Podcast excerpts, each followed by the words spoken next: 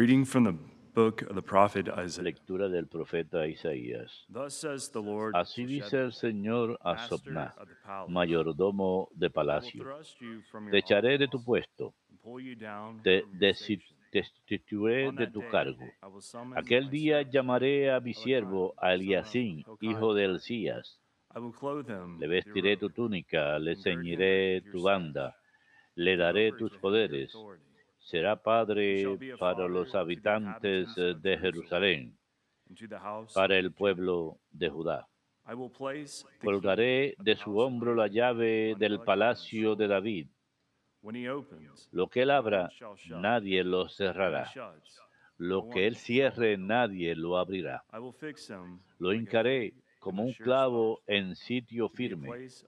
Dará un trono glorioso a la casa paterna.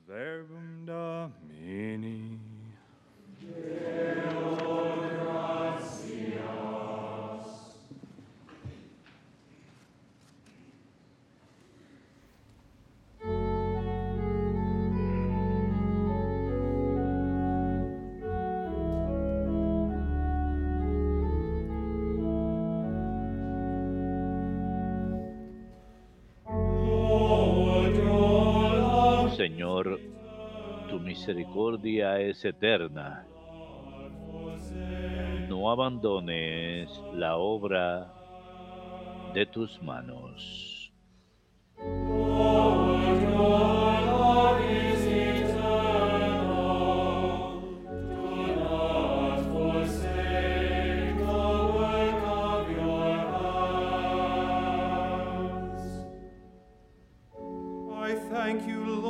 Te doy gracias, Señor, de todo corazón. Delante de los ángeles cantaré para ti. Me postraré hacia tu santuario. Daré gracias a tu nombre. Señor, tu misericordia es eterna. No abandones la obra de tus manos.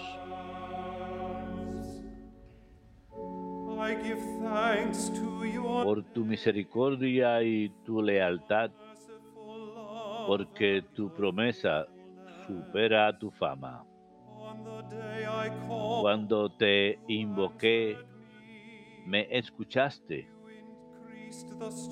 acreciste el valor de mi alma. Señor, tu misericordia es eterna. No abandones la obra de tus manos. El Señor es sublime, se fija en el humilde y de lejos conoce al soberbio. Señor, tu misericordia es eterna. No abandones la obra de tus manos. Señor, tu misericordia es eterna. No abandones la obra de tus manos.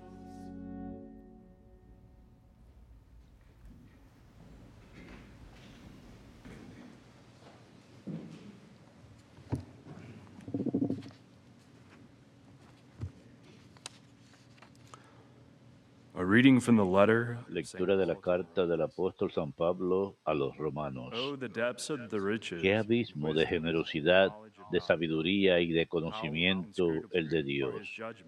Qué insondables sus decisiones y qué irrastreables sus caminos. ¿Quién conoció la mente del Señor? ¿Quién fue su consejero? ¿Quién le ha dado primero para que Él le devuelva? Él es el origen, guía y meta del universo.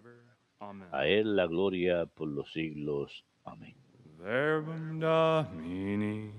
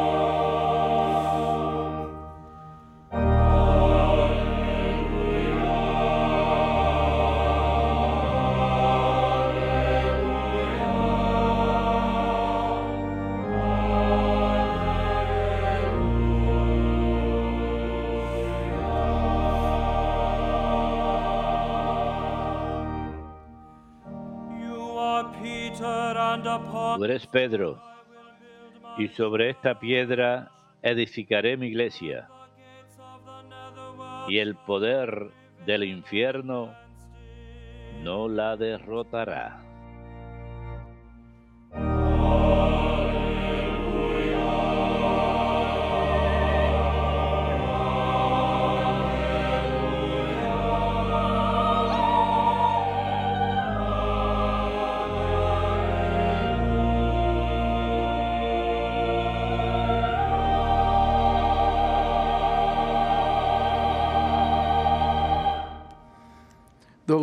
Be with you. El Señor esté con ustedes. A reading from the Holy Lectura del Santo Evangelio según San Mateo. Gloria a ti, Señor.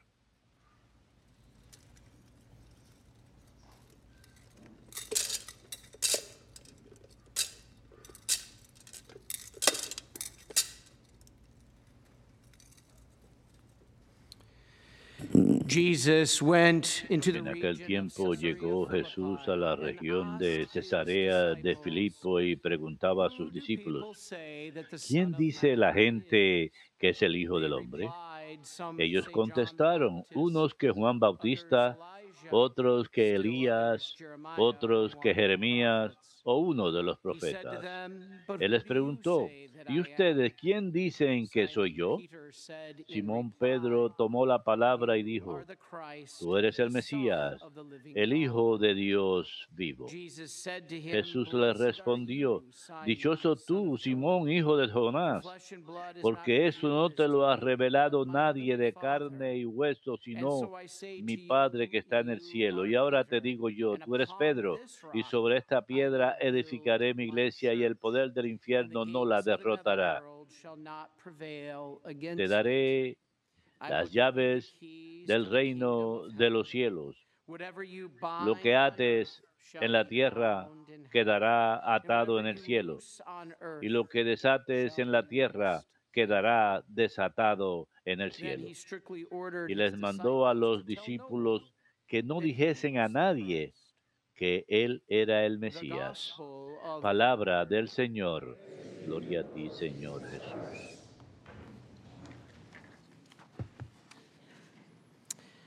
Often we hear the term from our loved ones or friends. A menudo escuchamos a nuestros seres queridos o amigos decir, no soy una persona espiritual. O mejor, I'm perdón, me equivoqué. Soy espiritual, pero no me gusta la religión organizada. "Well, that's too bad, Todos lo hemos oído. Yo siempre les respondo, qué pena, religion." porque Jesús organizó la religión. Nosotros acabamos de escuchar uno de los pasajes más increíbles en todas las escrituras que defiende la fe católica, que hace apología por la fe católica. Jesús organizó la religión, estableció el colegio de obispos cuando eligió doce apóstoles para realizar su obra. Cristo estableció la iglesia cuando les dio la autoridad de perdonar pecados y de obrar en su nombre. En la primera carta a Timoteo 3:15, Jesús llama a la iglesia el pilar y base de la verdad. Estableció la cátedra del papado y colocó a Pedro sobre ella. Aquí en San Mateo, que acabamos de escuchar y leer, todas estas acciones eh, sí, acerca de la edificación y establecimiento de la iglesia de parte de Dios antes que la Biblia. Los hombres que él eligió fueron los primeros libros vivientes, la Biblia. ¿Por qué fue creada? Pocas personas se dan cuenta que fue creada para ser leída durante la misa. La Biblia vino 350 años después de la misa. La misa predata la Biblia, casi cuatro siglos. Fue la iglesia quien mantuvo viva la fe durante los primeros tres siglos, no la Biblia, sorprendentemente. Ahora necesitamos los dos, por supuesto. Pero por eso es que Colosenses 1.18 es donde Jesús dice que Él es la cabeza del cuerpo, que es la iglesia. Así que la iglesia no fue creada por el hombre, sino creada por Dios.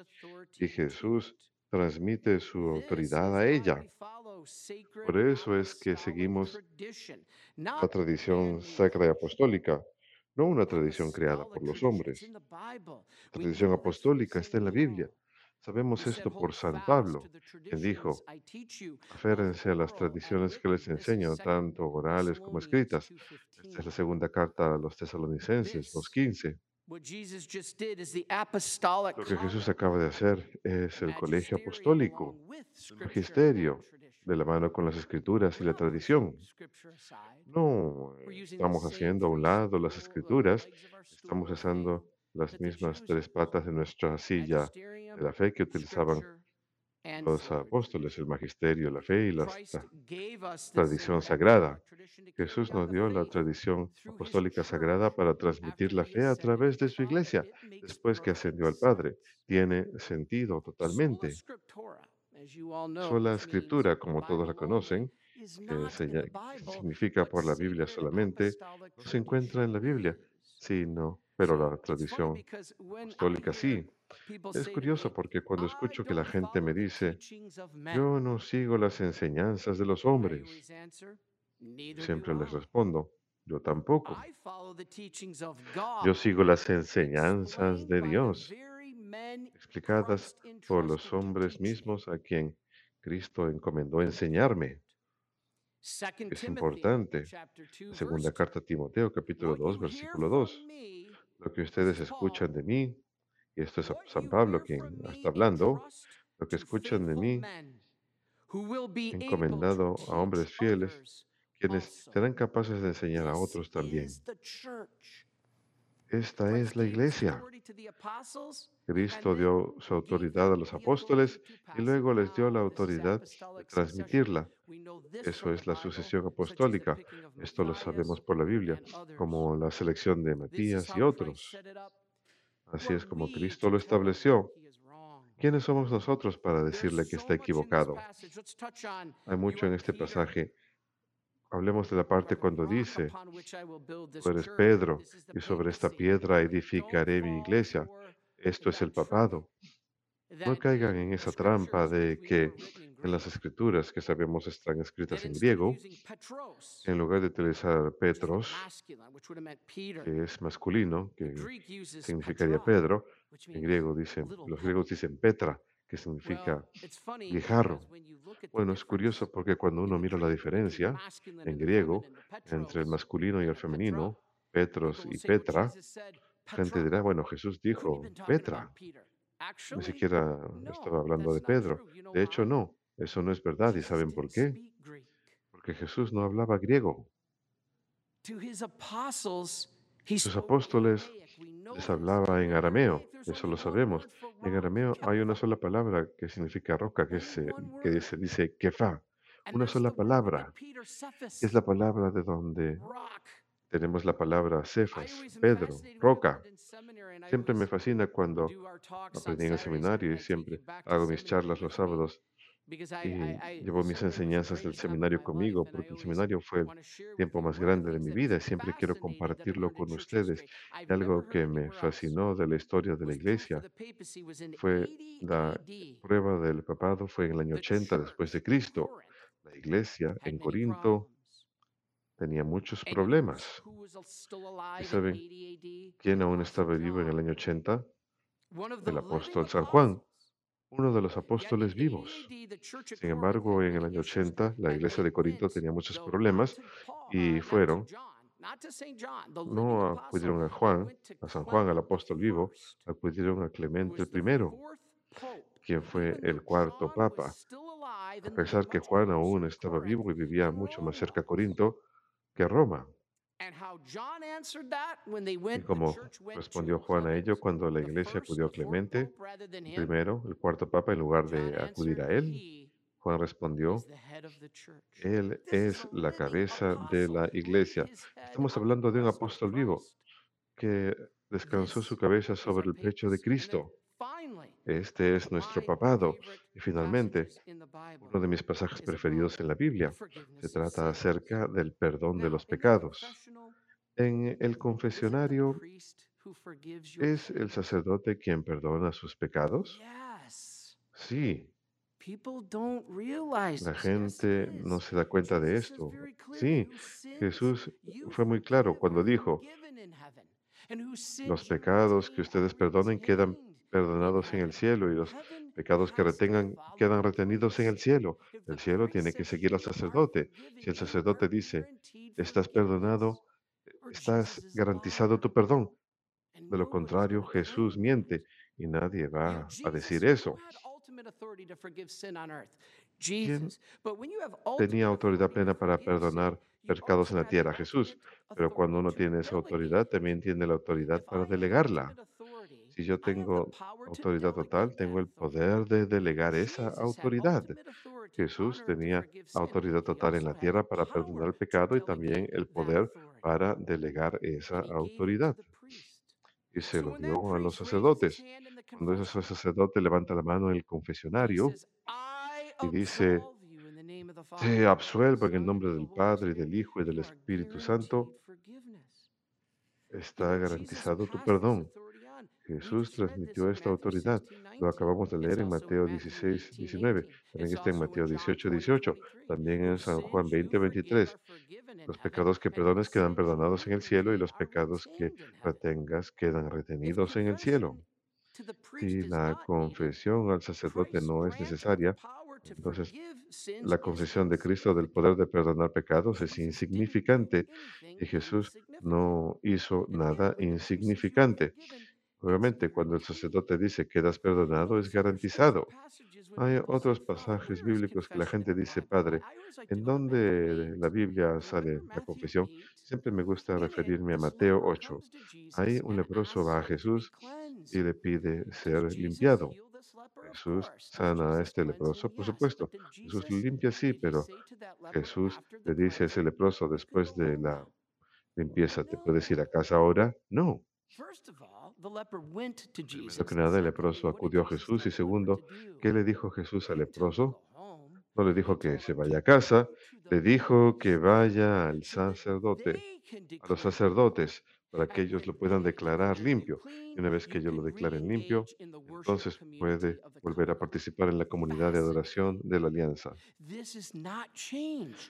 Esto no ha cambiado. ¿Por qué establecería Jesús algo para solamente cambiarlo y decir que ya no hace falta. No, la lepra es un símbolo de nuestro pecado mortal. Y cuando acudimos al confesionario, sí es Dios quien ofrece la gracia. La gracia no confirma al sacerdote, el sacerdote, la gracia atraviesa al sacerdote. Jesús es el que dice que el sacerdote tiene la autoridad para declararlo limpio a uno y luego uno puede volver a ingresar en la comunidad de creyentes. Es hermoso. es otra parte, Santiago 5.13 dice que los pecados de los enfermos quedan perdonados. Y él dice, en la unción, llamen a los sacerdotes. Así que para concluir, como ya dije, el poder no proviene de los apóstoles, es el poder de Dios a través de los apóstoles. Jesús dijo que los apóstoles tienen la autoridad de perdonar pecados. Esa es la forma que Él lo estableció. Nuevamente, ¿quiénes somos nosotros para decirle que está equivocado? Uno de mis pasajes preferidos en el diario de Santa Faustina es cuando ella estaba enferma y quería ir a misa, pero su superiora no le permitía. Así que le rezó a Jesús pidiendo que le ayudara. ¿Y qué hace? Entonces le envía a un serafín y el serafín llega y